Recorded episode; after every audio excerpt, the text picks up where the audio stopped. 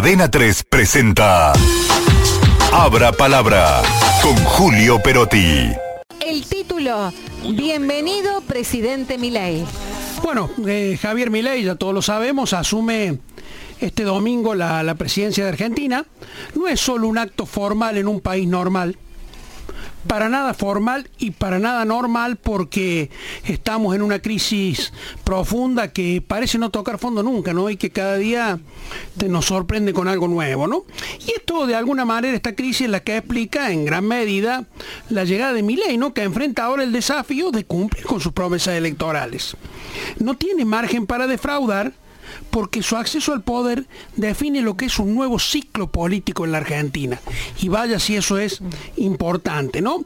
Milei se convertirá en este, este domingo en el primer presidente electo que no pertenece a la clase política tradicional. Su discurso antisistema y, antipopulista fue lo que justamente conmovió a un amplio sector de los argentinos, porque antes que nada, Milei representa a un sector de la sociedad que canalizó a través de él su cansancio hacia una clase política tradicional que por años se mostró incapaz de resolver los problemas estructurales del país, ¿eh? no la coyuntura, sino los problemas estructurales. Esto, votantes estos que incluso, a los que incluso no pareció importarles cuándo eran las medidas que el propio Emilio anticipaba. La motosierra. La motosierra era mucho más que un símbolo. Detrás de sí traía un montón de ideas sobre las que vamos a tener que, que apechugarnos, ¿no? Vamos a tener que sufrirla, ¿no? Pero esa gente fue con él, le ofreció nada menos que el 55,7% de los votos, ¿no? En el balotaje del 19 de noviembre lo llevaron hasta las puertas de la Casa Rosa donde está hoy. Todas estas razones hacen que la llegada de Milei sea justamente, como dijimos, un hecho inédito en la historia argentina. Milei se convirtió en un fenómeno político allá por 2020, relativamente nuevo, ¿no? Comenzó a dar charlas, entrevistas, en las que criticaba duramente al gobierno de Alberto Fernández y a la clase política tradicional, acuñó el término de, de casta para definirlo. Y este discurso combinaba elementos de liberalismo económico, antipopulismo, antiestable, y rápidamente resonó en los sectores descontentos por la situación del país, en particular en los jóvenes. En las elecciones primarias de, agosto, de agosto pasado, Milei sorprendió al obtener el 17,4%. Quedó como el segundo candidato más votado, ¿no? Y este resultado fue lo que de alguna manera lo catapultó como favorito para las elecciones generales. Finalmente, las expectativas se, terminaron cumpliendo, ¿no? Eh, decíamos que Milei llega a la presidencia con, con el gran desafío de cumplir sus promesas electorales, cosa que debería ser lo más normal del mundo y sin embargo en nuestro país es una enorme y constante frustración, ¿no?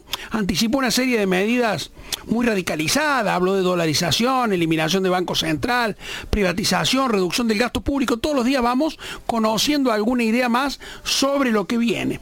Por supuesto que la implementación de estas decisiones va a ser compleja y va a enfrentar una fuerte resistencia de sectores que se benefician con el statu quo, ya se lo avisaron.